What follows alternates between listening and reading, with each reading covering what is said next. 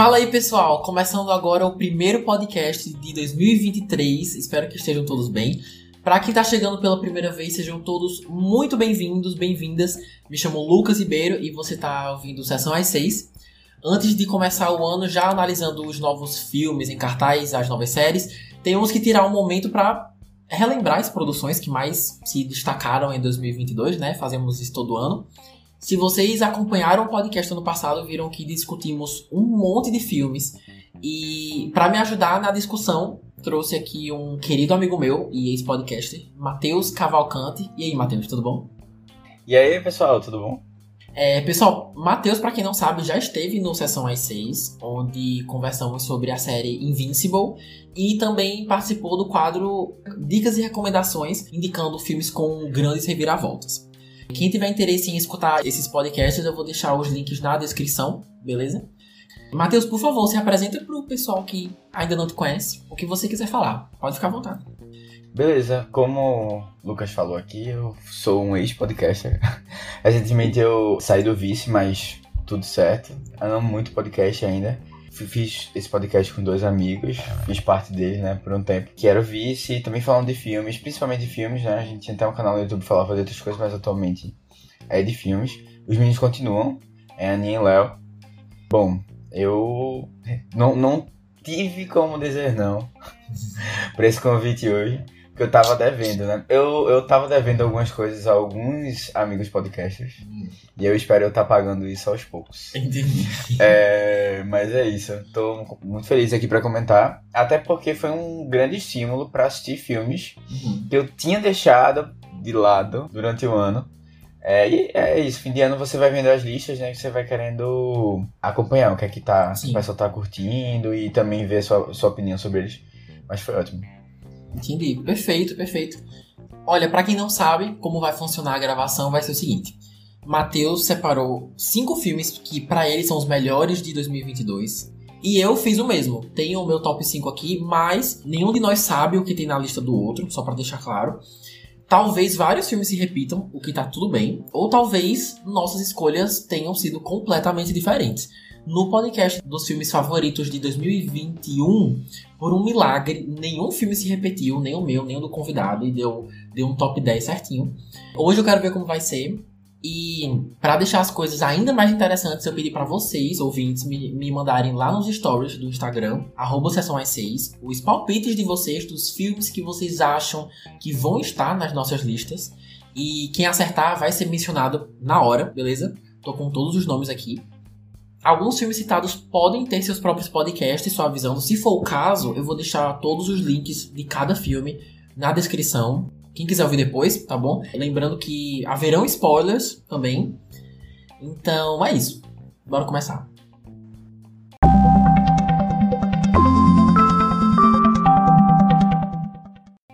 Então, vamos lá, gente. O, o primeiro filme que eu trouxe é um filme do começo do ano, que é o quinto filme, assim, nessa lista. É, foi muito difícil escolher ele, porque tinham muitas opções. Eu não sabia exatamente qual trazer, mas aí eu fui lembrar do podcast que eu gravei com os meninos lá no Vice. E na hora eu lembro de ter gostado muito, né? De, de conversar sobre ele. Ter, eu gostei do filme como um todo. E aí foi um filme que me marcou. E é um filme do, do Oscar, né? Que já passou, né? Do ano passado. Que ficou na, na época das premiações. É o filme, o mais recente do Paul Thomas Anderson, que é o Licorice Pizza. Não sei se tu chegou hum. a assistir esse filme. Assisti. Mas na época me marcou bastante. Eu gosto muito, para quem não conhece a história, né? E aí pra contar uma sinopse do, do filme antes de, de comentar assim, alguns pontos. É um filme meio autobiográfico, né? Do diretor.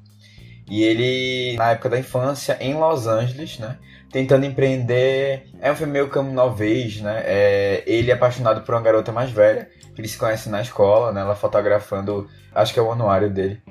E aí eles começam a se envolver um pouco, ele tentando empreender em várias, vários negócios diferentes. E aí é isso, essa tentativa deles de darem certo, né, em meio a essa, essas diferenças que eles tinham. E assim, é um filme muito simples, mas ao mesmo tempo encantador. E eu gostei muito de acompanhar a vida dele né, na infância, num lugar que a gente conhece muito. Até me imaginei muito passando a infância em Los Angeles. Né? Assim, eu digo, a gente conhece ou imagina que conhece. Que é esse lugar que você pode realizar qualquer sonho que você quer, sabe? Sei lá, tem um encantamento especial pela história. Eu gostei bastante. Eu, o filme tá pra assistir hoje no Prime Video, quem quiser. Então, acesso fácil, tranquilo. Vale a pena é um pouquinho longo. Talvez as pessoas não vão curtir muito. Mas é um filme bem good vibe, assim, bem tranquilo. Pra assistir de boa. Hum. Então, pra quem não conhece o filme, qual o nome mesmo? É Licorice Pizza. Eu não sei falar italiano direito, então. Mas vocês vão, vão pegar fácil. Sim. Então, pra quem não conhece, é tipo um, um romance adolescente dos anos 80? 90? É 80, eu acho que é 80. Certo. É, é, parece 80. Sim. E é, é um romance, mas é também aqueles filmes de amadurecimento, né? Que a gente vê muito. Que eu, eu particularmente gosto muito. Hum, entendi. Mano, eu assisti esse filme no cinema. Inclusive, eu esqueci completamente que tinha lançado esse ano, ano passado. Eu gostei, eu confesso que eu cheguei um pouco atrasado na sessão quando eu fui assistir. Aí eu só cheguei na parte que eles estavam conversando no, no, no anuário, né? Tipo, na, na sessão das fotos. Eu gostei do filme, mas eu achei que quando ele tava ficando muito bom, aí ele acabou. Eu fiquei muito chateado por causa disso. Tem spoiler, tá? Então eu posso falar. É... Ah, não sabia não que podia dar spoiler, não. Se quiser, pode dar spoiler, mano. Eita. não, mas eu não vou dar, não, não vou dar, não, porque alguns estragam a experiência. Então eu não vou falar, não. Já que você não vai falar, não vou falar. É, no final, quando tudo que você quer que aconteça acontece, o filme acaba. E eu achei que poderia ter mais, tipo. Por um lado, eu respeito como acabou, porque acabou, tipo, no ápice pra mim. Uhum. Mas se tivesse, tipo, 10 minutos, 5 minutos, eu ia ficar tão feliz. Porque Uhum. o final foi tão satisfatório. E terminou, mano. Quando o filme finalmente chegou no ponto que me interessava mais, aí ele termina. Aí eu me senti um pouco enganado, sabe? Não, não Aham. enganado, mas eu senti que ele se esforçou muito pra finalmente chegar no centro da minha atenção e depois terminar o filme. Aí eu esperava, tipo, um pouquinho mais, só um pouco mais, sabe? Mas, mas eu achei legal, eu gostei. Boa. Alguém acertou esse? Acho que não, né? Difícil. Ah, deixa eu olhar aqui. É, é, não, acertou não. Os votos do- dos ouvintes esse ano foram mais tipo filmes blockbuster, mainstream, Hum. sabe? Uma coisa mais. Não, eu, eu tentei, eu tentei ter uma lista mais equilibrada também, sabe? Uhum. Tipo, coisas. Não sei se foi tão equilibrada assim, mas bom, Sim. tentei. Beleza. Bom, o top 5 da minha lista é ninguém mais, ninguém menos que o Batman. Oh, muito bom. Primeiro eu vou começar pela sinopse, né? Pra quem por acaso não assistiu o filme do Batman. E é o seguinte: após dois anos nas ruas como Batman, o Bruce Wayne se encontra nas profundezas mais sombrias de Gotham. E com poucos aliados confiáveis, ele, ele se estabelece como uma personificação da vingança para a população. Então a sinopse, bem, bem resumida, é basicamente essa. Quando eu assisti pela primeira vez, eu achei o máximo. Eu tava super no hype, tinha vários elogios e falei super bem no, no podcast, até fiz um podcast sobre. Mas dessa vez reassistindo, porque eu consegui reassistir todos os cinco, os cinco da minha lista, eu, eu senti bem mais o tempo, sabe? Eu não. Deixa eu olhar quanto tempo tem esse filme. É pelo menos umas filme 2 tem- horas e 40, né? Acho que é uma coisa assim. É. Mas enfim, é tipo entre 2 horas e 43 horas. É, é por aí. E quando eu fui assistir no cinema pela primeira vez, eu não senti Duas, isso. três horas quase. É, tipo assim, é um filme meio longo, meio parado. Da primeira vez eu nem senti o tempo passar, eu vi no cinema. Mas agora, reassistindo, o tempo deu uma pesada. Tô começando pelos pontos negativos porque eu tinha certeza que estaria bem mais alto na minha lista o o- esse filme. Mas somando tudo, acabou ficando em quinto. Outra coisa que me incomodou um pouco foi que, pra uma história avançar, eu não sei se você vai lembrar disso. Muita coisa do passado de Gotham só é comentado ao invés deles mostrarem o que, o que aconteceu, entendeu? Tem uns personagens super importantes pra história, mas, se eu não me engano, a gente nem chega a conhecer essas pessoas, tipo, ver o rosto dessas pessoas. E, tipo assim, o cinema, obviamente, é uma coisa muito visual. A gente acaba só ouvindo bem por cima o que rolou anos atrás. E como isso aconteceu algumas vezes, foi uma dificuldade desnecessária que o próprio filme se, se colocou nessa situação. Porque, como eu falei, é muito tempo de filme, então tem muita história. É justo que tenha muita história e nem tudo deu pra processar tão bem quanto, quanto eu gostaria. Esse é o tipo de coisa que só com alguns flashbacks já resolveria um problema. É, pelo menos pra mim. Mas por que, que eu gostei tanto? Bora lá, por que, que tá no meu top 5? O mistério eu achei super interessante. O, Os visuais são belíssimos. Tem várias cenas do Batman com a mulher gato no, no alto de, de, um prédio e tudo mais. Tipo assim, sempre ao pôr do sol, tipo, pra, pra deixar tudo mais atmosférico. Às vezes, mano, parecia realmente um quadrinho, um quadrinho do Batman. E eu amei que um vilão, além do Coringa, foi finalmente destacado, sabe? Eu gosto do, do Coringa, mas, tipo, a mesma coisa como a história de origem do Batman já virou um clichê, porque todo mundo já sabe, até quem não é fã do, de filme de herói, você começar um filme com o Batman já seguindo a vida sem, tipo, sem precisar mostrar que os pais dele morreram em um beco por um assassino, sabe? Inclusive, dessa vez eles até mudaram um pouco disso, que eu gostei. E fizeram a mesma coisa com o clichê do grande vilão, que é o Coringa, contra o grande herói, que é o Batman. E nesse primeiro filme, dessa realidade do Matt Reeves, se não me engano, eles introduzem o Charada, né? E assim, a atuação do ator Paul Dano como Charada, para mim, é impecável. Se a academia reconhecesse um pouco mais esse gênero, ele super seria indicado a melhor ator coadjuvante. Tipo, é uma coisa que me impressiona até hoje. Achei incrível, incrível, incrível. Mas assim, a maior conquista desse filme, para mim, de longe, é que me fez gostar do Batman. Eu sempre achei um personagem bem mais ou menos do tipo que me interessava bem mais quando tava em, em grupo, tipo com a Liga da Justiça, do que sozinho. Sozinho eu tinha muita dificuldade de acompanhar esse personagem. Mas esse filme me fez entender e respeitar bem, bem mais. De um jeito que eu nunca tinha feito. Eu já tinha gostado do, dos filmes do Christopher Nolan, mas a performance do Robert Pattinson como um Batman que ainda tá aprendendo a ser o Batman foi muito bom. Então, a atuação com o roteiro me, me impressionou de verdade. Inclusive, eu passei o ano todo tendo a certeza que esse filme ia estar, tá, sei lá, top 4, top 3 para cima. Mas quando eu reassisti, realmente o tempo pesou e eles, eles acabam falando muita coisa importante ao invés de mostrar, sabe? Isso acaba dificultando um pouco é, é, toda a... Acompanhar bem a história, né? É, acompanhar a história, exatamente.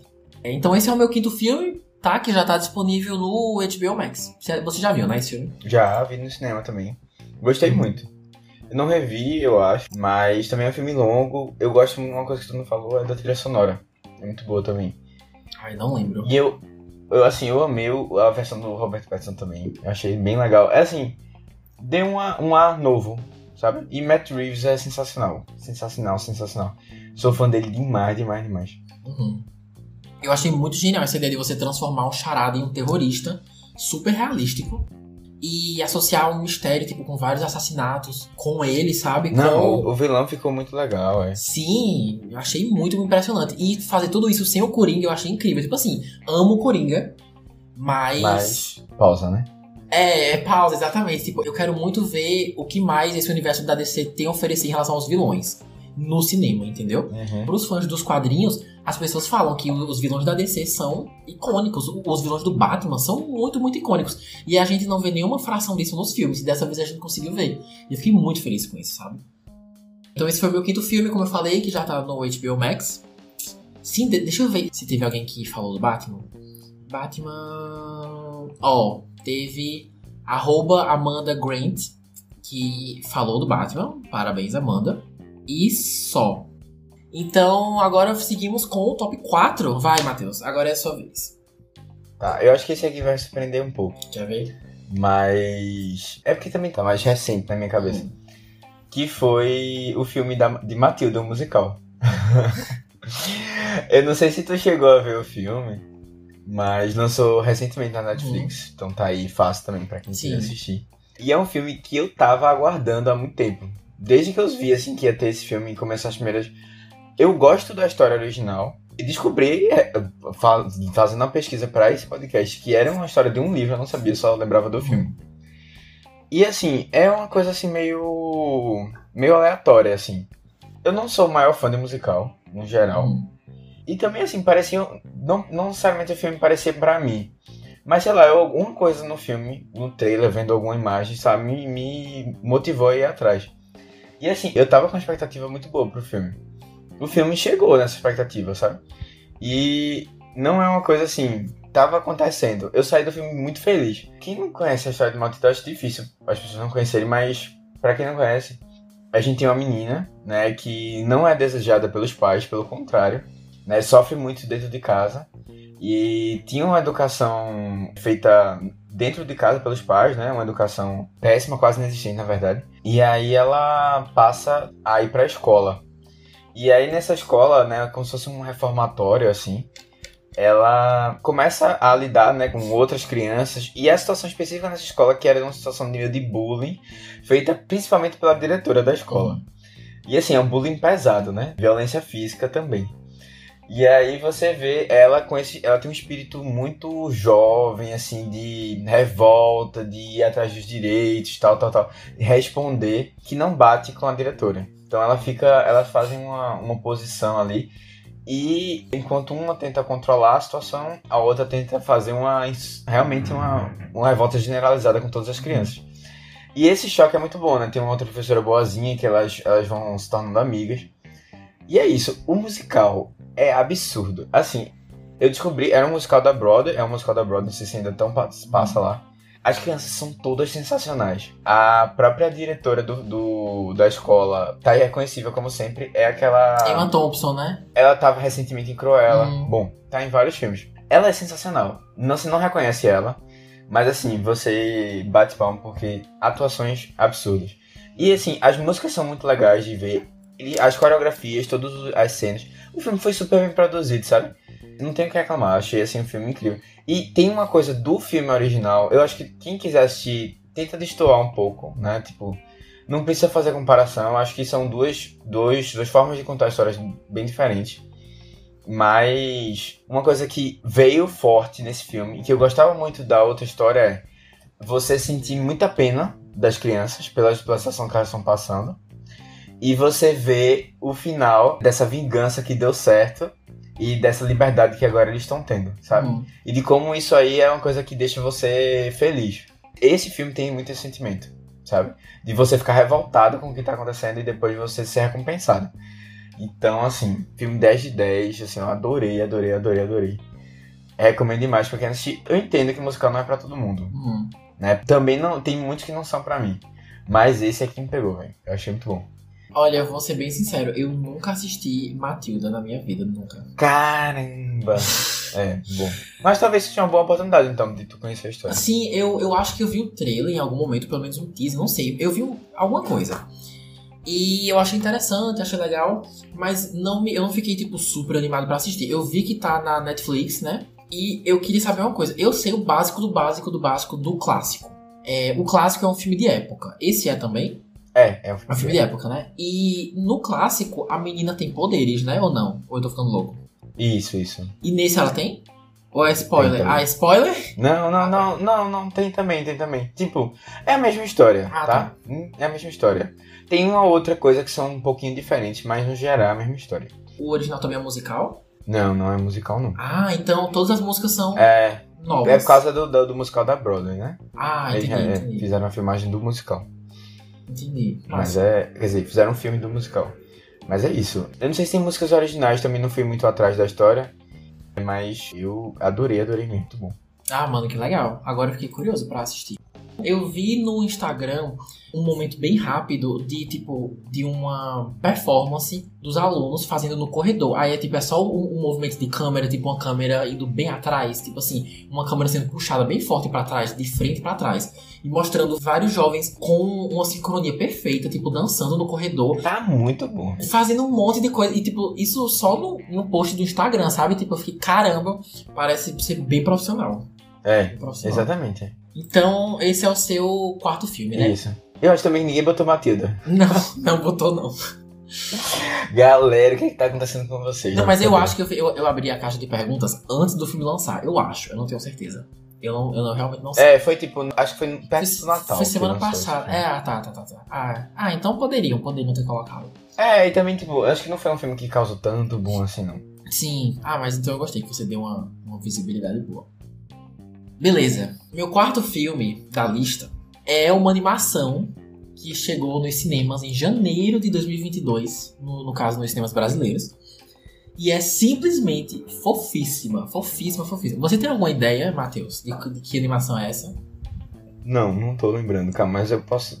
Calma, é aquela do, do urso? Do urso não, do panda ver, é, vermelho? É, não sei lá. Ah, não, não, não, não, não. É não. Você tá falando do Turning Red. Sim, sim. É não, é não, é não. Eu tô falando de Sing 2. Já assistiu? Não, não assisti. Mas eu assisti um. É. Sim, assistiu, né? Nossa, eu assisti um em casa e eu amei muito. Eu achei a animação belíssima, músicas ótimas, mensagens ótimas também. E ter a satisfação de assistir o segundo filme nos cinemas, eu achei incrível, assim, incrível. Tá, a sinopse é a seguinte: na glamourosa cidade de Red Shore, aqui tá escrito Buster Moon e a galera enfrentam seus medos, fazem novos amigos e superam seus limites em uma jornada para convencer o recluso astro Clay Calloway a subir aos palcos novamente. E, tipo assim, tem um monte de gente famosa nesse filme. Tem Scarlett Johansson, o Taron Egerton, tem o Bono, tem a Halsey, tem um monte de, de gente famosa nesse filme. E o que que acontece? Eu amo que essa franquia consegue atrair todas as idades. Todas as idades. E esse aqui, também, pra quem não sabe, também é um musical. O primeiro é sobre um, um koala, né? No caso, é uma animação em que, é, ao invés de pessoas, são animais, tipo Zootopia. E o koala, ele é dono de um, de um teatro que tá falindo e ele acaba inventando uma competição milionária que todos os animais precisam, tipo, cantar e tudo mais. Enfim, resumindo o primeiro filme. E eles cantam muito, muito, muito bem, com músicas bem conhecidas. Nesse segundo, eles estão querendo ser mais levados a sério. Porque eles, eles fazem apresentações mais infantis. E eles querem ser mais, tipo, do show business mesmo, sabe? Uhum. Esse filme tem uns comentários muito atuais sobre é, a indústria do entretenimento, enfim. E eu amo que esse filme consegue fazer isso, essa franquia consegue fazer isso, atraindo todas as idades. Esse aqui também tem um monte de lições de moral sobre, por exemplo, aceitar críticas e, e saber acreditar na sua própria capacidade. Isso eles mostram logo nos primeiros 10, 15 minutos de filme, o que para um público infantil eu acho isso super importante. Para os adultos também. Também mostra o efeito do medo, né? Também de perder e as consequências da ansiedade também, da pressão. E ainda assim conseguindo manter a ideia super positiva de que nenhum sonho é alto demais, que se você tá sonhando e sendo ambicioso, você tá fazendo certo. E às vezes a gente só precisa ter coragem, né? A gente meio que ainda tá na, na pandemia e ter filmes assim que te deixam super pra cima, que incentivam você a sonhar e seguir atrás do que você quer, mesmo que tenham dificuldades, eu, eu, eu respeito muito filmes assim, sabe? E são temas que me tocaram bastante, e sem contar que o filme é divertidíssimo eles basicamente vão para a versão deles de Las Vegas, onde tudo é maior, né? Tipo shows, as performances, enfim, é tudo é, é ainda mais interessante que o primeiro. Os shows são, são, super coloridos. O diretor desse filme realmente te coloca no melhor lugar da casa. Você vê todas as apresentações de, de camarote, assim.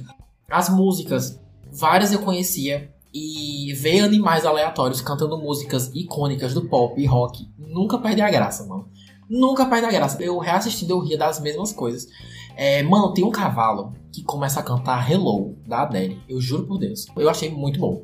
E me tocou ainda mais por mostrar bastante os, os bastidores, né? O que muita gente não vê, além dessas grandes apresentações. Pra mim, que tem muita vontade de trabalhar nesses bastidores, foi um prato cheio, assim. Eles falam das pessoas tóxicas do, do show business, é, gente que hoje em dia está sendo muito cancelada e, e, até pouco tempo era o que mais dominava em Hollywood, Broadway, essas coisas. O filme fala muito disso, claro, de forma bem simples, mas enfim, ele, eles fazem o que podem, né? Eu achei muito bem feito e me emociona até hoje. Eu acho um filme muito inspirador. Essa franquia toda eu acho muito inspiradora. Eu gostei de verdade. Quem quiser assistir já está disponível no catálogo do Globoplay com a nossa parceira Telecine, tá? Se você tiver o pacote do Telecine com a, a Globoplay, dá pra assistir Cine 2 sem problema nenhum. E eu espero muito, muito que tenha um terceiro filme. Já vou fazendo minha campanha desde já. E outra coisa, eu vou ficar tão feliz, tão, tão, tão feliz se esse filme for indicado ao Oscar. Tipo assim, esse ano tá meio fraco, eu acho. A sensação que dá é essa, de, de filmes indicados ao Oscar. Claro que ainda falta muitos filmes chegarem em cartaz aqui no Brasil, mas eu não tô achando que 2023 vai ser um ano muito competitivo com altos filmes fortes e super conhecidos. Eu acho que vai ser aquela coisa nicho, sabe, o de sempre. É, mas eu acho que isso ainda é um pouquinho do reflexo da pandemia, né? Sim, é, é verdade. Mas assim, eu espero muito que pelo menos uma vaga de melhor animação seja pra Sing 2. Mesmo que não ganhe, mas tipo, se fosse só indicado, eu ia ficar muito feliz. É, eu acho que essa, essa é uma categoria difícil. Porque tem um filme aí que lançou, que eu não sei se tá na lista de, da tua, da minha, que eu não vou dar spoiler. É Pinóquio. É, Pinóquio, que Tá. tá. que tá bem concorrido, né? Sim. Assim, tá bem forte. Não, né? eu eu não tô falando ganhar, eu tô falando. Porque é, assim. se tiver uma indicação já vai ser legal. E eu acho que tem É, chance. melhor animação tem tipo seis, seis, seis opções, se- seis espaços pra seis filmes diferentes, seis Sim, ou enfim, por aí. Então não é possível que. Enfim, eu tô, eu, eu tô aqui na torcida. Se só for indicado, eu vou ficar muito feliz. Outra coisa, se for indicado, eu vou trazer de novo pro Sessão às 6 pra falar de Sing 2 como se nada tivesse acontecido. Vamos fazer de besta.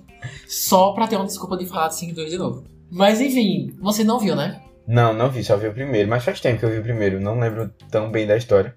Mas eu Uhum. lembro de ter gostado. Sim. E eu acho que teve algum amigo meu que falou que gostou do Sing 2. eu tenho que ver, depois eu vou parar pra assistir. Eu gosto de animação. Ah, que então. bom. Deixa eu ver. Eu acho que ninguém falou do Sing 2. Eu acho que é uma coisa muito aleatória, porque nem no podcast eu falei, então. Pra alguém acertar, eu acho meio complicado. É. Teve uma pessoa que falou de Minions, Minions 2, mas não falou de. de Sing 2. Triste. É. Mas enfim. Agora o seu top 3, Matheus. Seu Matheus. Então, vou trazer um filme que eu assisti no cinema. E é assim, eu curti muito, muito, muito, muito. É outro filme que eu tava com uma expectativa muito boa. Na verdade, não só eu, acho que todo mundo. Pelo menos todo mundo que curte cinema. Que é o novo filme do Jordan Peele. No, não, não olhe. E aí, vamos lá. Pra mim, funcionou 100%. Porque juntou duas coisas que eu acho legal, que é Uhum. terror e ficção científica. E isso, assim, é difícil dar errado, é difícil. É muito difícil dar errado. Pra tu ter noção de como eu curti, eu saí da sessão assim. Esse foi o melhor filme que eu vi dele. Dos, do- dos três, né? Que ele tem uma trilogia bem forte, assim. Com Não. Não, como é? Corra. Com Corra, com aquele outro Nós, das é. Us, Nós. E agora com esse, né? De todos, esse foi o que mais funcionou comigo. Tanto do ritmo, como dessa junção, como essa coisa do mistério que tava por trás, né? Do que era aquilo. De tudo, assim, ele tem uma pegada, como sempre, uma crítica social relacionada ao racismo, que eu acho interessante. Aí você vai puxando, você puxar, tem uma, outros, outros pontos, assim. É um filme que fala sobre cinema também, só que de uma outra perspectiva. Boas atuações, como sempre. E é isso. Pra quem não conhece a história, eu não quero nem falar muito, porque é um filme que precisa você conhecer pouco da história pra você ir lá. Eu até acho que os trailers revelaram muito. É assim, a gente, basicamente a gente vai acompanhar um casal de irmãos que perdeu o pai recentemente no rancho, né? Eles tinham, eles têm um rancho perto de Los Angeles, lá de Hollywood por ali, que eles criam cavalos que vão participar de filmes. O pai deles acaba sofrendo um acidente desaparecendo. E, bom, eles não sabem bem o que aconteceu, né? E aí coisas estranhas começam a acontecer com muita frequência, não só onde eles estão, que é um rancho meio afastado um pouco da cidade, mas com outras áreas vizinhas, assim, atrás dele. E aí, é isso. Eu não vou contar muito mais, mas assim, eu sei que tem uma cena nesse filme que eu, assim, eu fiquei muito agoniado. Eu pensei, caramba, o que é que vai acontecer? O que é que vai acontecer aqui?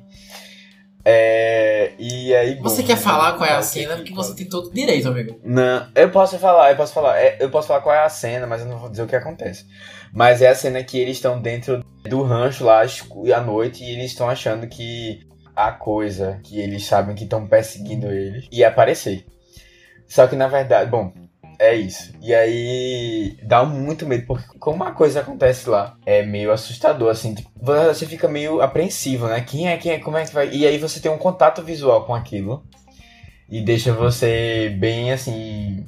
É tenso. Tenso, tenso, tenso. Essa cena eu achei sensacional. E aí, assim, vai desenrolando a história e eu gosto da, da que a coisa ela é, ela é muito abstrata. É, o visual é bem diferente, então, assim, pra mim funcionou muito bem, muito bem. Mas eu sei que teve muita gente que não gostou. Não sei se você é um deles, Lu. Muita gente, mano, eu não encontrei quase ninguém. Eu conto nos dedos de uma mão quem não gostou desse filme. Ah, eu, eu vi muita gente não gostando. E assim, Sério? tipo, é, e assim, eu, eu não só gente não gosta, mas assim, achando o filme, tipo, ah, beleza, o pior dos três, sabe? E pra mim isso foi totalmente o oposto. Eu gostei muito. Tá, beleza. Olha, eu não, eu não gostei muito do filme. Perdão, Matheus, perdão. Não, tudo bem, tudo bem, sem ressentimento. Eu saí do cinema me sentindo uma pessoa super esquisita.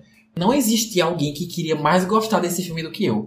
Eu estava super animado. Eu adorei Nós. Eu adorei Corra.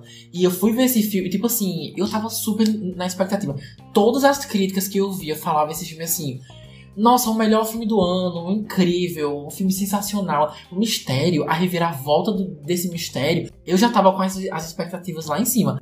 Quando esse filme terminou, eu tava tão frustrado. Tão frustrado, porque ele não, um filme não precisa explicar tudo. Mas é um filme muito aleatório. E eu sinto que ele se acha muito culto por isso, sem na verdade explicar e, e fazer sentido algumas coisas, sabe? É porque você não quer falar com spoiler. Aí se eu falar spoiler, eu vou ser o chato que vai estragar tudo, entendeu?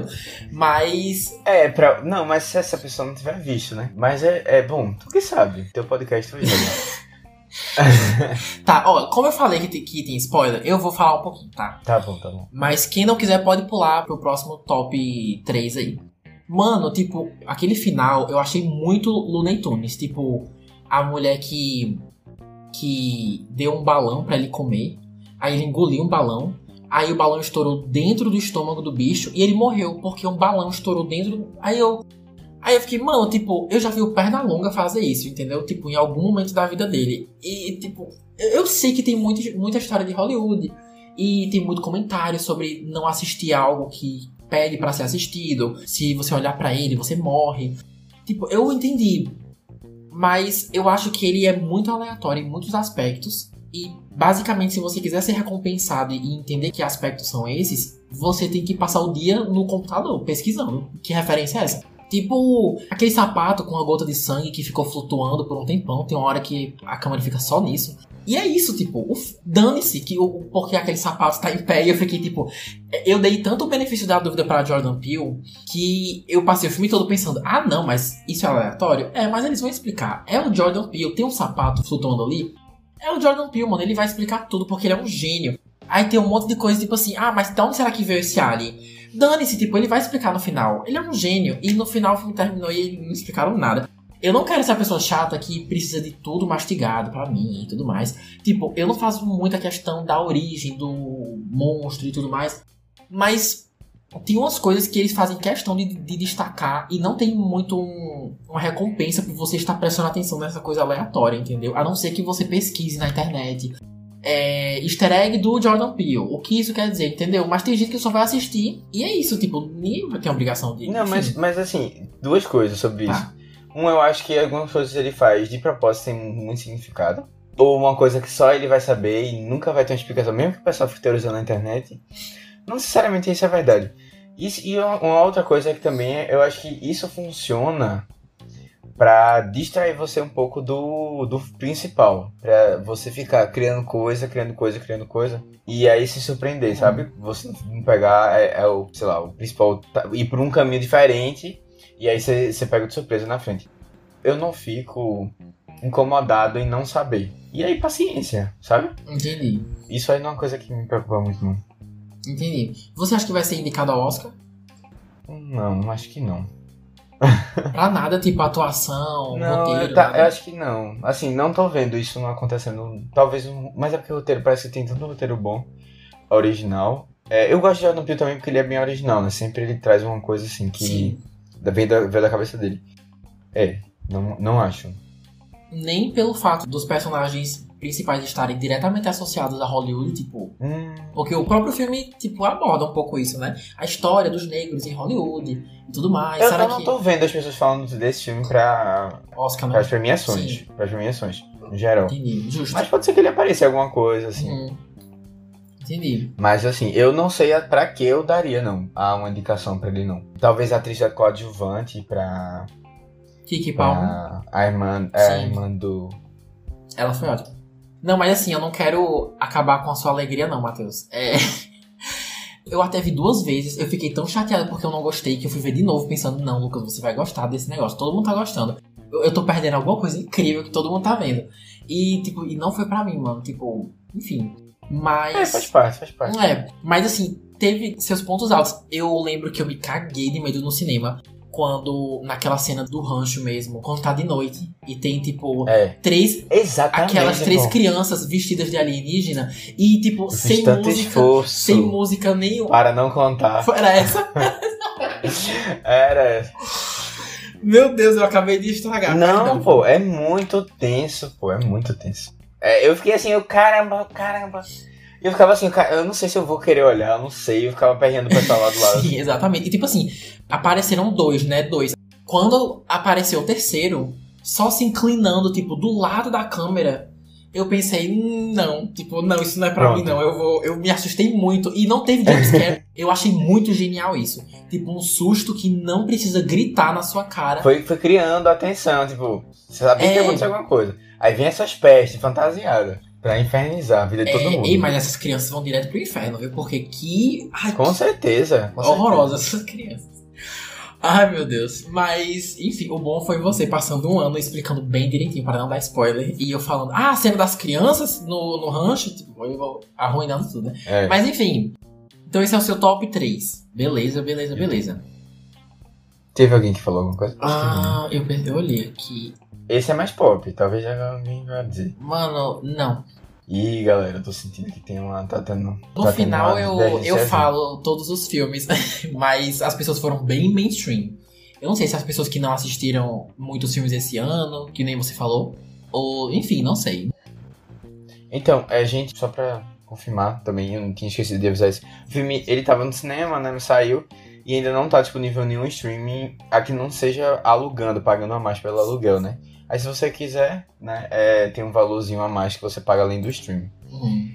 É, às vezes eu faço isso, mas é raro, que eu prefiro guardar e chegar mesmo no streaming. Mas tá aí, quem quiser. Perfeito. Pessoal, então é o seguinte, o meu, o meu terceiro filme da lista, eu tava um pouco em dúvida entre Enola Holmes 2 e Glass Onion. Glass Onion, eu não vou me aprofundar muito, mas Glass Onion eu assisti muito recentemente, quando eu tava formando a lista. E eu tenho medo de assistir uma coisa, ficar no hype, Matilda. é, fiquei muito no hype, aí eu coloco na lista, mas é só porque lançou no final do ano, aí eu acabei assistindo e logo depois eu fiz minha lista. Então isso acabou favorecendo o filme. E eu não reassisti Glass Onion, eu só vi uma vez pra falar no, no podcast, umas semanas atrás. Gostei bastante, achei muito, muito bom. E recentemente eu reassisti Enola Holmes e eu acabei decidindo colocar En- Enola Holmes 2 na minha lista, ao invés de Glass Onion, e eu vou explicar por quê. Ambos têm mais semelhanças do que eu esperava. São mistérios muito interessantes, muito bons. Sendo que o Glass Onion, eu não sei nem se você vai falar desse mas Glass Onion, ele é um mistério mais puxando pra comentários sociopolíticos atuais. Mais, mais puxado pra esses ângulos.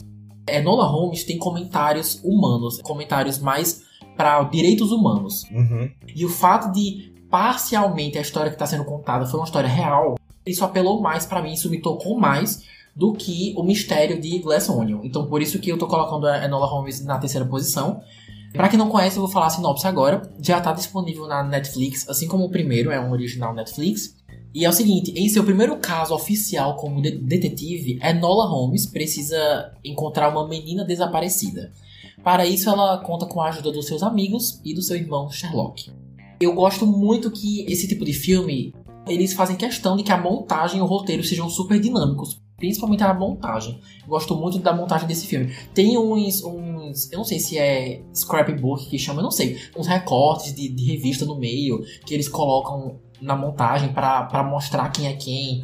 Ou então eles voltam muitas vezes pra momentos que foram importantes e talvez o público não tenha percebido. Mas é só o suficiente, tipo, sem precisar chamar o público de burro, entendeu? Uhum. Os mistérios são realmente interessantes. Tem comentários muito bons sobre você não precisar fazer as coisas sozinho. Tipo assim, que se você quiser ser uma pessoa individual pelo resto da sua vida, sem contar com os outros, você pode realmente prosperar, mas se você resolver se associar ao coletivo, à comunidade em que você tá, você pode ser uma coisa excepcional. E o filme explora isso muito bem, porque a Enola Holmes é uma, é uma mulher muito, muito provar pra si mesma que ela é muito independente toda hora. Também isso fez muito parte do crescimento dela. E o filme aborda muito isso, de tudo bem você aceitar a ajuda dos outros, você encontrar pessoas que são diferentes de você, que estão em situações que talvez você nunca estaria na sua vida, mas que a humanidade acaba juntando eh, essas pessoas. Também fala muito sobre condições apropriadas de, de trabalho. As reviravoltas são muito interessantes. Tem um. Como é que eu posso dizer? Tem uma cena pós-crédito bem legal. Tem um- umas, umas sequências de luta no, no terceiro ato que são muito bacanas. Pra uma pessoa que tá, tipo, como eu, como eu falei, que acho super interessante essa coisa de você estudar como que você cria tensão, como que você cria uma boa cena de luta, ou com, com vários personagens, ou, ou, um bom roteiro, com boas reviravoltas e com um mistério muito interessante. Para quem gosta dessas coisas do lado mais criativo, como eu gosto, é um prato cheio, assim como o primeiro. Esse segundo me agradou demais, demais, demais. Então, eu espero muito que tenha um terceiro, não sei se vai ter, mas me agradou muito, já tá na Netflix. Também amei Glass Onion, mas como eu falei agora, os comentários aqui são mais puxados pro lado dos direitos humanos e isso, isso, isso mexe mais comigo do que os comentários sociopolíticos de direita e esquerda que Glass Onion faz mais, entendeu? Então é por isso que eu coloco Enola Holmes 2 no meu top 3. E é isso. Você assistiu? É, eu assisti 1 faz pouco tempo. Foi? É, foi depois de lançar o 2. Aí eu disse, ah, eu vou assistir. Eu ia emendar o segundo, mas acabei não assistindo ainda. Mas eu gostei bastante. Eu achei. Eu acho que eu tinha um pouquinho de preconceito, eu acho. Com quem? Talvez fosse. Com o, ah, o filme, eu achei que iria ah. ser mais infantil. Ah, tá. Sim. Mas eu adorei o filme. Achei ele uma pegada muito boa, leve, tranquilo. Deu vontade, passou super rápido, deu vontade de assistir. Mas eu, eu vou assistir ainda o segundo. Sobre Glass Onions, entretém, mas eu vou dizer que assim, ele não chega perto do primeiro, eu acho, na minha opinião. Primeiro eu acho muito legal. Hum. O segundo eu achei ok. Sabe? É, é isso. Entendi. Então já, já suponho que não está no seu, no seu top 5. Achei que estaria. Não tá, mas não enfim, tá. Beleza. Não tá. Beleza. E para a decepção de todos, ninguém falou Enola Holmes 2. Mas tudo bem. Galera, galera. Triste, triste, triste. Mas enfim. Quando terminar eu falo o que as pessoas falaram. Tá bom. Eu sei um filme que tenho certeza muita gente vai falar. Mas bom, vamos lá, vamos lá. Pronto. Agora o seu top 2, né? É, meu top 2. Bom, não posso deixar de falar, obviamente, com certeza, de que eu acho que vai ser o único ponto em comum dos dois, que é tudo em todo lugar ao mesmo tempo. Hum. Eu não sei se vai ser, mas eu tenho esse sentimento que sim. Porque eu soube que você gostou muito, Lucas, hum. desse filme. Será, galera, que foi o suficiente para estar no top 5? Vamos saber em breve. Todo mundo tá falando bem desse filme e não é de agora, faz muito tempo. Hum. E assim, de todo mundo dizendo, caramba, é o filme definitivo das histórias de interdimensionais, né? Eu demorei até um pouco pra assistir, todo mundo já tinha, tava falando, todo mundo já tava assistindo. Eu tentei começar a assistir o filme, mas o filme ele é muito. Ele começa no 220, sabe? Porque é aquela história daquela família, né? E principalmente daquela mãe, que é praticamente não só a dona de casa, assim, mas também que cuida do, do comércio que eles têm, né? Da, da lavanderia que eles têm que tem que lidar com mil e uma coisas né, na vida. Eu acho, eu acho até que isso tem a ver até com ela ter, ter se dado tão bem depois, né, ter evoluído para aquilo tudo, porque ela já era essa pessoa assim que lida bem com muitas atividades, com tá em todo lugar, ao mesmo tempo tem que fazer tudo. Bom, a gente vê ela um pouco frustrada, né? Então, não só nas relações da, dentro da família, mas também com o que ela se tornou, etc. E aí, por um momento, ela é bombardeada, assim, ela é surpreendida pela uma outra versão do seu marido de outra dimensão. E aí ele tá procurando ela porque ele acha que ela pode ser uma pessoa que vai salvar o, o multiverso que foi criado ali, quer dizer, da história, né? E aí, assim, ela inicialmente acha que não tem nada a ver com isso, e aí com o tempo, talvez ela tenha a ver. O filme é absurdo, absurdo, absurdo, assim tecnicamente ele é impecável. O pessoal foi extremamente criativo nessa história. Mas eu gosto muito é que é um filme de ficção científica. Mas assim, eu acho que o, o que tá ali e que vai continuar trazendo pessoas para assistir filmes, para fazer filmes, é aquela história que no fundo é sobre uma família, sabe? E que todo mundo consegue se identificar ali. É muito. Sempre é uma história que acaba refletindo muito em você. E no final fiquei emocionado com a história. Eu acho que poucos filmes durante o ano todo assim me deixaram tão emocionados quanto esse filme. Me embarquei muito, embarquei muito na história. Hum. O filme é eu acho que vai ser um dos filmes favoritos do Oscar. Na verdade, é, já tá, né? Um filme dos favoritos, mas assim, se eu fosse apostar hoje, eu apostaria nesse filme para ganhar o Oscar. E merecia muito. Trouxe de volta, assim, para o palco principal uma atriz que merecia muito tá de volta, que é a Michelle Yeoh, Yeoh né? Acho que fala assim. Isso. E, bom, o elenco, elenco sensacional. Não, a galera deu de, tudo de si mais um pouco. cenas memoráveis. eu só vejo no Twitter, assim, uma ou duas fotos, sabe? E você já, já, já remete, assim. Você vê os personagens passando por várias dimensões diferentes, e eles sendo várias pessoas diferentes. Aquilo ali, eu não sei como eles conseguiram gravar aquilo, porque deve ter dado um grande trabalho. É sério, isso, isso você só faz esse tipo de coisa se você realmente acredita muito e tá muito certo de que, de que aquilo ali vai, sabe, vai ser uma coisa única. Porque realmente o pessoal parece ter uhum. dado tudo. Tudo. Tudo. Quando você falou que acha que vai ganhar o Oscar, é o Oscar de melhor filme? O Oscar de melhor filme. É o primeirão mesmo, tipo, além de Avatar, Top pra Gun, mim, é todo, tipo, além dos maiores? Não, não, não. Eu acho que não tem. É assim, eu gosto dos outros, desses dois, por exemplo. Uhum. Eu gosto muito. Mas. Não. Não, não. Entendi. Pois, Matheus, coincidimos. Tá. Olha aí.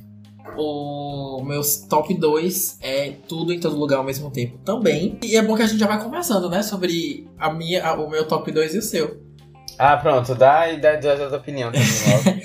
Mano, eu gostei muito. Eu percebi que dos três você foi o que gostou mais, né? Do vice. Tipo, você, Léo e Aninha. Porque Léo e Aninha, Isso. eles.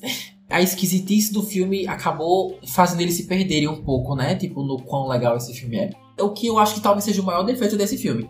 Talvez, não sei. Ele quer ser tão louco por ser o um multiverso, e ele tem todo o direito de ser, mas ao escolher ser tão extremo como ele é, ele acaba perdendo pessoas que poderiam amar a mensagem do filme, mas não amaram, porque se perderam no meio de tantos de tantas partes íntimas expostas e tantas piadas com, sabe, enfim, pedras e dedos. Isso, isso, isso. Então, assim, para mim, esse é o exemplo. Vou fazer só um pouquinho de bullying com Nope. Só mais um pouquinho. Para mim, esse, esse filme é um exemplo muito bom de coisa sem noção, mas que não afetou a minha experiência principal, porque eles foram bem claros quanto à história principal. Eu acho que a história principal é muito clara, que é a relação familiar dessa mulher que provavelmente já passou da metade da vida dela e ela se sente muito. Ela não sente que ela conquistou muita coisa na vida dela e ela é muito, talvez, amargurada, talvez ela não ela não sinta que ela conquistou muita coisa na vida, talvez financeira, vida, vida profissional. E o filme sempre foca nisso, na família, sempre foca em família. Então o resto é uma distração. O Nope é, fica difícil até de saber o que, que é distração e o que, que eventualmente pode não ser uma distração e virar a história principal. Tipo assim, é tudo mais abstrato em Nope, sabe? Esse aqui para mim é um ótimo exemplo de excesso, mas que não atrapalha o, o principal. É um filme confuso, sim. É um filme bem explícito. Ele é tá, bem explícito é, em alguns, alguns eu aspectos. não lembro de ser tão explícito, não. Mano, tem uma cena que a Jobo Tupac, não sei o que lá, ela, ela bate no cara com. Certo. não lembrava, não. Eu, isso não ficou marcado não na minha cabeça, não. E isso bem grande no cinema, quem viu em 3D, meu Deus. Mas, enfim. E, e aquela piada de enfiar coisa na bunda pra desbloquear uma nova habilidade, enfim. E como eu me. Tipo assim, é uma coisa que. Tipo, eu fico com pena quem trouxe a avó, as tias, pra assistir, tipo. Que nada. Ninguém. Todo mundo vai gostar. Eu quero que todo mundo goste do filme. Mas eu acho que muita gente pode ter ido desavisada e acaba perdendo as, as mensagens incríveis que é esse filme ele é um prato cheio para quem gosta de psicologia, sabe? Para quem estuda, estuda, psicologia. Tipo, é um filme bem filosófico. Aquela parte delas duas no, universo que elas são pedras, conversando, tipo, por legenda, que nada importa e que a humanidade demorou que só pra reconhecer que existem outros planetas além da Terra. E só agora que a gente percebeu que existem outras galáxias e outros universos além dos nossos. Então, tipo assim, quem somos nós? É tudo tão bem feito, eu acho que reforçando a, a insignificância humana e como tem gente que não percebe isso. E o final, eu sempre choro no final. O final, quando. Quando. Aquela conversa final entre a filha e a mãe. Dela querendo só. Tipo assim, aquela agonia. É uma coisa que fica muito, muito no ar. Da atuação das duas. Aquela agonia da filha desistir e pensar: tá, eu não consigo mais ficar aqui, eu preciso ir embora. Eu preciso ir embora para tentar ser feliz. E a mãe tenta puxar ela de volta. E, tipo, fica aquela coisa ao longo do filme de, tipo, não quero ficar aqui, mas é minha família, então eu vou tentar mais um dia. Mas eu não tô bem, mas eu vou tentar porque é minha família. E no final ela tenta ir embora de novo. Esse vai não vai, sabe essa agonia que te deixa ansioso? Eles fizeram uhum. isso muito bem, sabe? Tipo, eu achei muito realístico isso. Enfim, me conquistou muito, me emocionei muito. Então por isso que merece. Eu demorei muito pra perceber se esse filme merecia um lugar no meu top 5. Porque é muita informação nesse filme. E, tipo assim, eu sinto que esse filme tem essas distrações que me deixaram meio disperso sobre o que, que eu tô sentindo. Eu comecei a sentir muita coisa assistindo esse filme pela primeira vez. Eu não saí falando, amei o filme, mas eu saí pensando, me emocionei e gostei muito. E isso foi o suficiente para eu anotar o nome do filme e reassistir no final do ano, sabe? Mas eu demorei muito para entender que eu tinha gostado, porque é um filme. Eu achei meio difícil de, de ler. Tipo assim, como que eu interpreto esse filme? Tem filme que você assiste e fala, muito bom. Tem filme que você assiste e fala, uma porcaria. Esse filme eu tive um pouquinho de dificuldade de ler 100%, sabe? E por isso que eu demorei pra, saber onde que ficaria no meu top 5, se é que ficaria. Sem contar que é outro filme também que tecnicamente é um prazer de você pesquisar, tipo, como que foi feito. Eu já até vi uns vídeos dos diretores falando, tipo, que a, aquela primeira cena que ela vai para o armário, o armário do zelador, aquele momento que ela é sugada, tipo, para dentro, e uhum. mostram cenas muito rápidas de vários lugares pelo multiverso. O diretor falou que era só ele segurando uma câmera e andando por, não sei, Nova York, alguma coisa assim, por algumas ruas, algum. É, tipo, entrava em biblioteca, saía, ia para restaurante e deixava a câmera ligada direto e depois ele deu um zoom, botou um efeito ou outro, um zoom não, acelerou, colocou um efeito ou outro e tipo, e é isso, mano, tipo assim, é ridiculamente barato esse filme e é muito profissional, sabe? É outro, outro uhum. aspecto que espero muito que seja valorizado. A montagem desse filme eu espero muito que ganhe. Eu não acho que esse filme seria tão bom se a montagem fosse diferente, sabe? O jeito como o filme foi colocado. Uhum. O, o, roteiro também é muito Sim, bom, mas o jeito como a ordem das coisas são colocadas e como a gente alterna entre multiversos, acho que evoluiu muito esse filme. Então, enfim. É, também não tá, ainda não tá disponível para nenhum streaming, mas tá para alugar. Sim.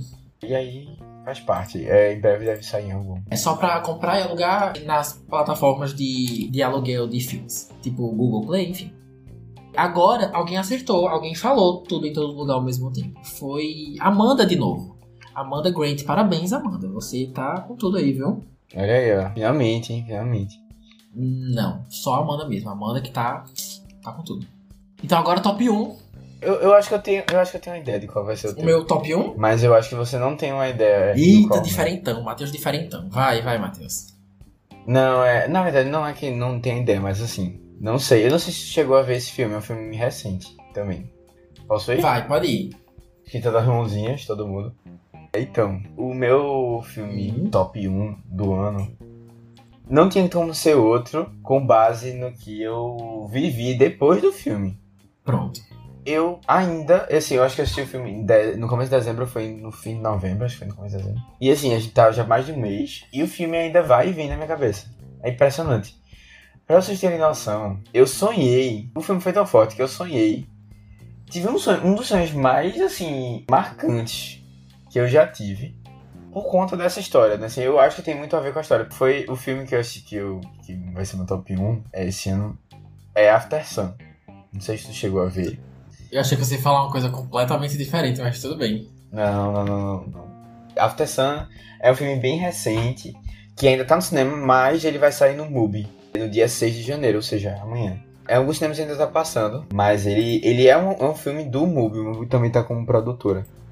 E aí, assim, é um filme britânico, meio britânico, meio inglês, que tem o ator de Normal People. Não sei se vocês assistiram. Paul é Paul Mescal, eu acho o nome dele.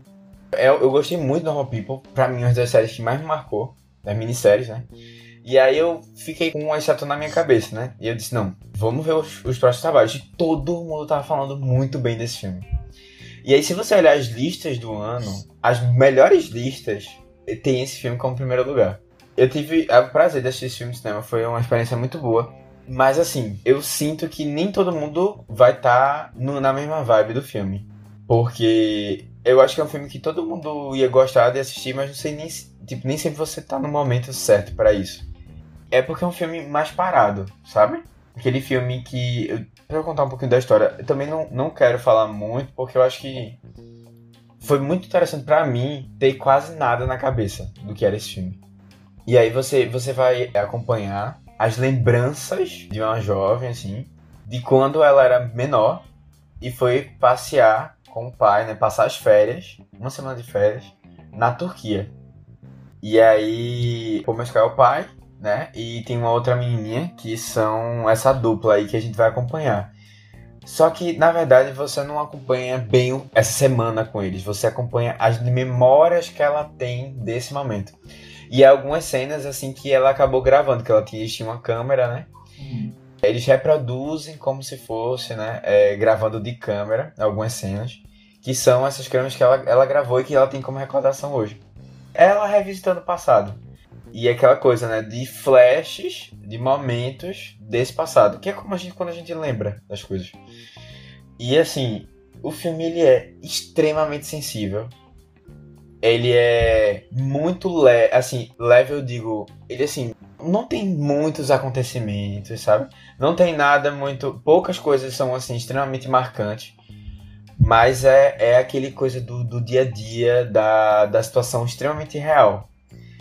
E aí você vê uma menina que é super amadurecida, assim, pra idade, né?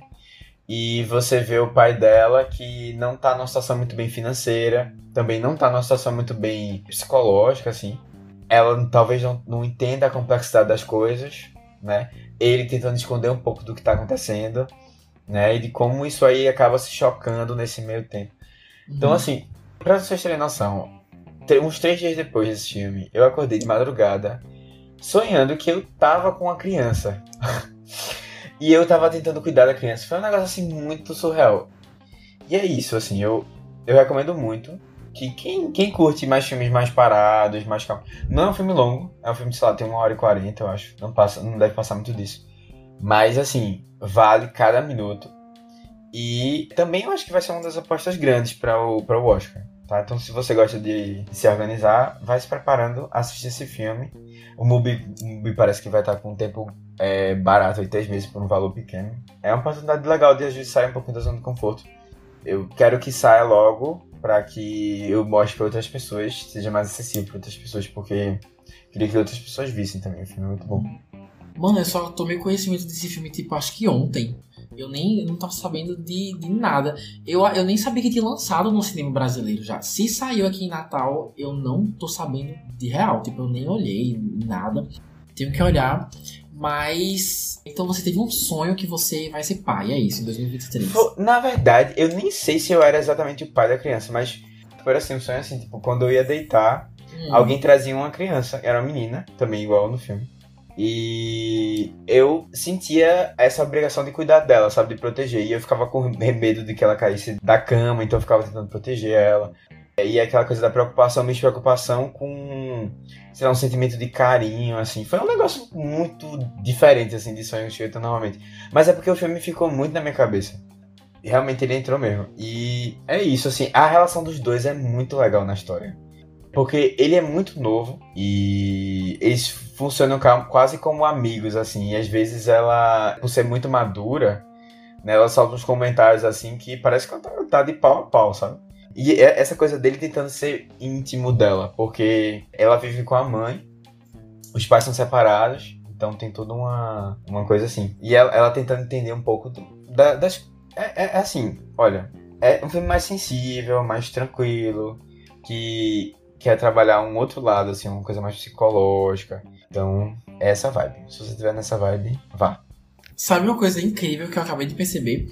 Se eu não me engano, ano passado, o top 1 do convidado foi um filme do Oscar que eu nunca tinha assistido, que foi Ataque dos Cães. Nunca na época nem tinha ouvido falar. Ele falou que era incrível e foi super indicado ao Oscar.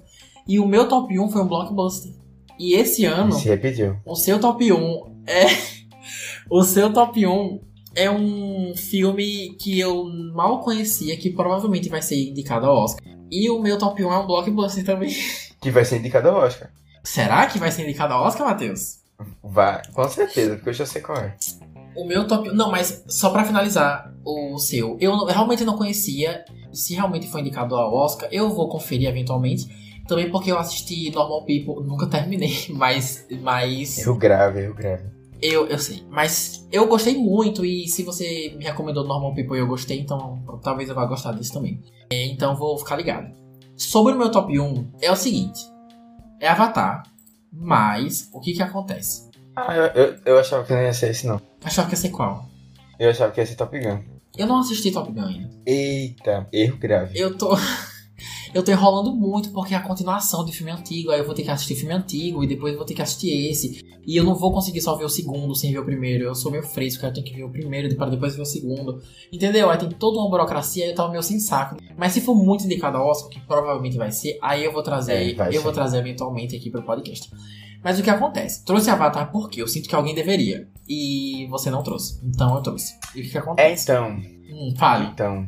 Eu ia botar ele, assim, provavelmente em quinto Uhum. lugar nesse, nesse ranking. Porque eu eu assisti semana passada, eu, esse, sei lá, a gente ia gravar num dia, né? Esse num dia anterior. Eu, eu fiquei um pouco travado, assim, porque eu gostei do filme, mas ainda não foi aquela. Acho que eu tava com a expectativa muito alta, Uhum. talvez. Eu vou reassistir esse filme no cinema pra sair positivo, porque eu tenho certeza que o filme ele vai crescer, sabe? Então, fica aí pra uma próxima. Se eu ref- refizer a lista de filmes, aí talvez ele venha aparecer. Mas você gostou? Gostei, gostei. Só, eu só não sei se foi. Porque é um filme que me emocionou um pouco, mas também não foi muito. O visual eu achei incrível, mas também já tinha falado tanto, sabe? Que eu não sei se eu tava esperando algo Sim. mais incrível ainda. Olha, eu vou ser bem justo. Eu não sei se Avatar é o meu filme preferido do ano. Talvez não seja. Eu tive muita dificuldade em saber qual é o meu filme favorito do ano, porque filme favorito da vida do ano eu não consigo decidir, tipo essas coisas. Porque eu acho muito difícil. Eu coloquei Avatar no primeiro, mais por questão de mérito, tipo, de, de respeito pelo que ele conquista, do que, tipo, caramba, a história me tocou tanto que eu não tenho escolha a não ser colocar em primeiro lugar, sabe? Isso, isso não aconteceu comigo. Eu achei a história boa, eu achei um filme divertido, eu gostei. Eu não senti as três horas e, sei lá, três horas e meia. Não senti, gostei, achei muito bom. Mas o que me fez colocar em primeiro lugar foram o visual, foram os efeitos. Eu sinto que é uma. Eu sinto que merece por respeito, sabe? Não, com certeza. Eu achei de tirar o fôlego todas as cenas da água, tipo, ele- eles aprendendo a prender a respiração por muito tempo. Todo aquele compilado deles Uhum. é, aprendendo a andar naqueles bichos e tudo mais. Aquela água toda. Enfim, eu, eu fiquei muito, muito surpreso. Eu gostei muito. E dificilmente eu falo, gente, para o que vocês estão fazendo pra vocês irem pro cinema. O cinema hoje em dia tá uma coisa absurdamente cara. Ainda mais quando muita gente recorre ao streaming ou pirataria, enfim. Então eu, eu, eu nunca apelo falando assista no cinema. Mas Avatar foi uma coisa que eu fiquei tão feliz e satisfeito por ter assistido no cinema, tipo 3D e tudo mais, que eu fiquei tão realizado, que é uma coisa que eu realmente encorajo as pessoas a, se tiverem a oportunidade, tempo, dinheiro, de darem uma chance, entendeu? Então é mais pelo que ele propõe na experiência do que a história da experiência, entendeu? É, eu concordo 100%. Assim, fui incentivando as pessoas a irem. Queria levar, ter, levar os meus pais, mas eles não puderam ir no dia que eu tava querendo. Mas assim, quem sabe eu, quando eu reassistir eu vou levar os dois. Eu tenho certeza que talvez vocês nem gostem, mas assim, a experiência é outra. E assim, tem que assistir esse filme no cinema, pô. Porque ele vai perder muito quando Sim. ele for pra a TV, né? Pro, pra o, ou a TV o computador, sei lá, pro streaming.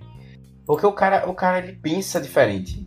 E, velho, sei lá, tantos anos depois, ele vem com essa história e provando de novo que ele sabe fazer as coisas muito bem. E assim, é, é aquilo. Eu reassisti Avatar 1 pra assistir o 2 e com muito prazer, porque eu adoro Avatar 1. E o Avatar 1 tá ainda muito legal. Absurdamente legal. É, eu digo de visual de tudo. Esse filme vai ficar por uns 15 anos como se nada tivesse acontecido. Porque ele tá muito à frente do tempo, visualmente falando, né? E tem uma coisa assim que eu fiquei. Eu, eu senti o, o tempo começar a bater um pouco antes do conflito final. E aí eu tava assim, caramba, eu tava ficando com sono porque Hum. a sessão que eu peguei era muito tarde, depois de um dia de trabalho, não sei o quê. É, já era, sei lá, quase meia-noite. E o filme, caramba, cadê? Cadê? Eu já tava ficando um pouquinho com sono, mas quando começou a cena de ação, as cenas de ação. James Cameron sabe fazer cena de ação com poucas pessoas. Me, foi assim, a gente, caramba, caramba, caramba, caramba, caramba. E Hum. eu não fiquei mais cansado, sabe? Foi quase uma hora Sim. de cena de ação. Me prendeu totalmente.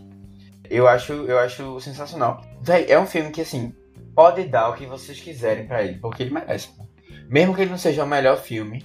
Eu sou um pouco crítico de, de filmes que eles pegam muitas salas de cinema. E acontece isso com muitos filmes da Marvel e da Disney no geral, né? Avatar agora é da Disney. E aí, só que assim, quando chega em. Eu sou um pouco suspeito, quando chega em Avatar, eu fico, ah não, fica, fica. Porque ao Uhum. mesmo tempo que você tá percebendo que eles estão levando pessoas pra salas de cinema, é um cara que ele sabe fazer cinema com poucas pessoas, desenvolve e cria coisas pro cinema constantemente. E ao mesmo tempo é, faz você lembrar o porquê o cinema é uma coisa tão legal. Sabe? E assim, ele chega num, num ponto assim de, olha, cinema chega aqui, nesse nível. E nesse nível é o nível de James Cameron de fazer filme. Então, sou fã, sou fã. Mesmo não botando ele na lista, eu sou fã. Você achou melhor que o primeiro ou não? Pela sua primeira assistida, eu sei que você vai reassistir. Não, pela primeira assistida não. Eu gostei mais do primeiro, pela Tá. primeira assistida. Certo. Mas é. É um excelente filme. Um excelente Hum. filme. Só eu queria ter batido um pouco diferente. Talvez tenha sido o cansaço também. Sabe? Que pegou um pouco Sim. do dia, assim. Mas é isso. Você condena o James Cameron por ter, como eu vi algumas pessoas fazendo, por ele ter tomado como referência alguns dos seus truques gravando Titanic? Nem um pouco. Eu fiquei assim, caramba, Titanic de novo. Todo mundo ama Titanic. Aham. Sim, É exatamente. tipo isso, tá ligado? É, é porque é o que ele gosta de fazer, ele é o que ele sabe fazer, ele se. ele fica se homenageando assim no cinema. tá tudo bem, tá tudo certo. Mais um filme dele aí que vai ser recorde de bilheteria, tá sendo, né? Já tá sendo, exatamente. E aí é isso, é isso. A galera tem que aprender mais com ele. É. Eu acho, inclusive, uma das melhores partes a, é a cena final, tipo, as sequências finais, quando começam a fazer referência a Titanic, o jeito como a câmera se movia, eles mostravam a água, como se os ângulos da câmera dessem a entender que a gravidade, sabe, mexendo com a gravidade também, e os personagens se mexendo pra fugir. Eu achei aquilo muito, muito bom. E mesmo que realmente fosse uma referência clara a Titanic, eu acho que pra mim funcionou, porque o tema do filme é a água, né? Tipo, É? caminho da água. Então eu não achei forçado, pra mim fez sentido. Não. Eu gostei. Mas, ó, uma última coisa. Eu reclamei um pouco, foi a minha maior reclamação quando eu gravei o podcast sobre. Que quando eu vi 3D, você viu 3D? Aham. Eu vivenciei uma coisa que eu nunca tinha vivenciado na minha vida, que foi sentir que boa parte do filme eu tava vendo cenas de corte de videogame. E eu não sabia explicar por que, que isso estava acontecendo. Aí eu pesquisei um pouco e eu vi que tinha algumas pessoas que também acharam isso. E eu vi que era porque o James Cameron tinha gravado em 60 frames por segundo, que é um formato mais usado em games do que em filmes. E vendo em 3D, principalmente no começo e no fim, tipo aquele começo do Jake da Neytiri voando por Pandora, enfim, pela floresta, o movimento parecia muito corte de, de game, de um jeito que me, me distraía muito. Eu precisava parar, respirar e pensar, tá, eu tô assistindo um filme, eu não tô vendo um corte de, de um videogame. Quando eu reassisti o filme em 2D, isso sumiu, esse problema sumiu. Eu não sei, eu achava que o problema era os 60 frames por segundo. Mas em 2D também é 60 60 frames por segundo. E eu não percebi isso, tipo, eu- esse problema foi embora. Então, eu não sei direito o que é. Será que o problema é o 3D? Ou misturado com os 60 frames por segundo? Eu não, eu não sei se você sentiu isso. Eu não sei se. Não, não, não senti. Eu, eu vi algumas pessoas comentando isso, mas era porque tinha uma mudança de frame, da, da taxa de, de frame, né? Por Sim. segundo. Aí parece que ia de 60 pra uma outra, acho que era, sei lá, 30, Sim. 24, não sei. Isso dava um pouquinho de desconforto, mas eu confesso que eu não percebi nada. O 3D tava super tranquilo. E outra, 3D claro, que você Sim. vê já em 3D aquela coisa escura que não dá pra enxergar nada. É, e eu que uso óculos, então é um óculos em cima de outro, né? é, Aí é aquele negócio. Mas assim, não, não tive problema. Não entendi. Ah, mano, que bom. Eu só tô meio que desabafando aqui porque eu tava pronto pra reassistir, crente que eu ia vivenciar de novo. E quando eu vi em 2D, o problema todo sumiu. Eu não sei, eu não sei o que foi. E eu achei muito engraçado, porque então o 3D aumentou essa minha sensação de que eu tava vendo um Uhum. game ao invés de um filme. Mas é, eu acho que pode ser possível mesmo. Não é? Mas, enfim, mas isso não diminui o quão incrível o filme é. Tipo, é, o 3D é muito bem usado. Gostei muito das referências ao Titanic, como eu falei.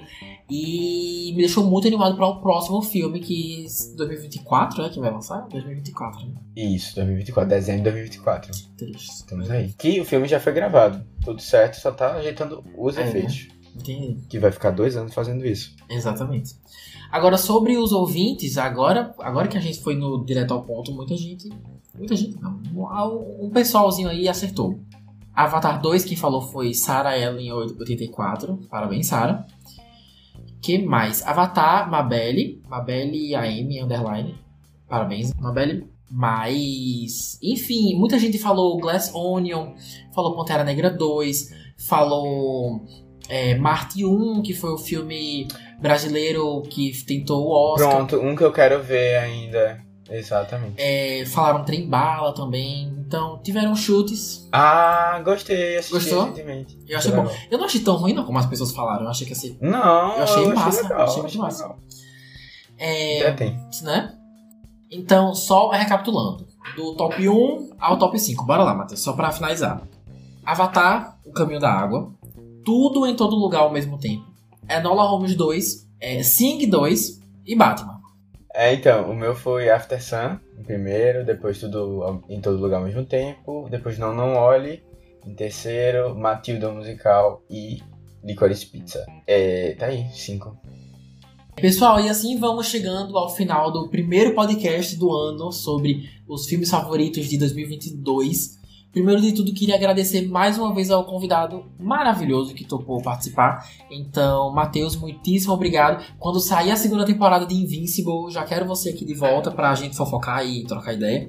E vai vir esse ano. Vai vir esse ano, graças a Deus. E, e se você quiser falar suas redes sociais pra galera te seguir, fica à vontade, tá? Então, galera, ultimamente agora eu tô sem outros projetos. Por favor, sigam o Vice. Uhum. Vice BR no Twitter, no Instagram, no Letterboxd. Bom, ouçam lá, o pessoal ainda continua divulgando filmes, falando de filmes toda semana. Então, Tem um grupo no Telegram também, né? tem um grupo no Telegram exatamente. Quem quiser seguir também Vice BR, é só ir lá procurar. Uhum. Eu posso divulgar minhas redes sociais, mas assim, não me entretenho tanto. então, assim, é Mateus com TH BCF3, tanto no Twitter como no Instagram. Tá aí. É agradecer tá, o convite, foi bem legal. Eu, como eu falei, eu tava realmente precisando desse empurrãozinho pra assistir Hum. um monte de filme que tava pendurado aí. E, bom, tô aí à disposição. E dizer que, por favor, cobrem Lucas de assistir After Sun e de fazer um podcast sobre. Lá vai, me, me dando dever de casa. Mas tudo bem. beleza, beleza. Perfeito, perfeito. É, eu também queria agradecer a quem escutou até aqui, né? Sei que foi um podcast mais longo do que o comum, então obrigado pela paciência. É, por favor, manda o Sessão S6 para os seus amigos que também acompanharam os filmes de 2022, que ajuda demais o projeto a alcançar mais pessoas. Vários filmes mencionados aqui já têm seus próprios podcasts, tá? Avatar 2, Tudo em Todo Lugar ao mesmo tempo, Enola Holmes. Quem quiser escutar algum especial, só olhar a descrição desse episódio. Todos os links estão lá. E é isso. Nos sigam lá no Instagram, arroba sessão às 6. E Boa. semana que vem me encontro com vocês em um novo episódio, tá bom? Um feliz ano novo para todos nós, um grande beijo e até mais. Um abraço, gente. Feliz ano novo. Tudo de bom.